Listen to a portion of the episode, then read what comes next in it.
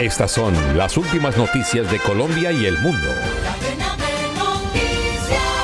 La vicepresidenta Francia Márquez denuncia que artefacto explosivo afectó la escuela donde estudió la primaria.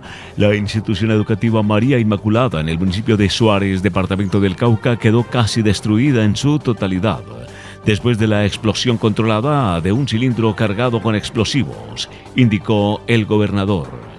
El hecho fue repudiado por la vicepresidenta de Colombia.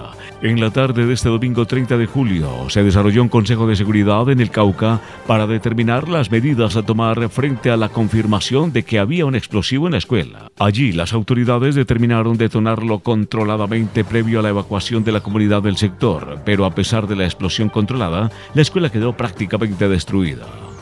Más noticias. Un fuerte incendio se registra en el Cerro de las Tres Cruces en Cali.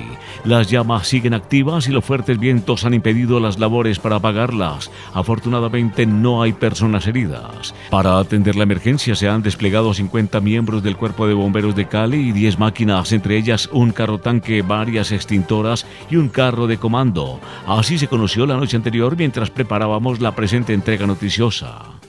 Para tener en cuenta, sobre las 7.40 de la noche, la ciudadanía sigue reportando en redes sociales las impresionantes imágenes del cerro encendido. Y al cierre, la Asociación Colombiana de Agencias de Viajes y Turismo, ANATO, dio a conocer que durante el mes de julio del presente año se registró un incremento del 24% en las frecuencias aéreas desde Colombia hacia Europa aseguró que durante el tiempo mencionado Colombia reportó en total 1.290 frecuencias semanales directas, lo que equivale a un crecimiento del 5% al compararse con las 1.233 que se tenían en el mismo mes del año 2022. Ahora las noticias de Colombia y el mundo se encuentran en un solo sitio, www.cedncol.com.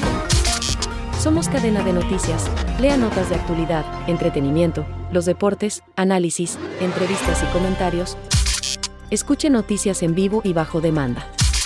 Cadena de noticias, tu punto de encuentro con la información. www.cedncol.com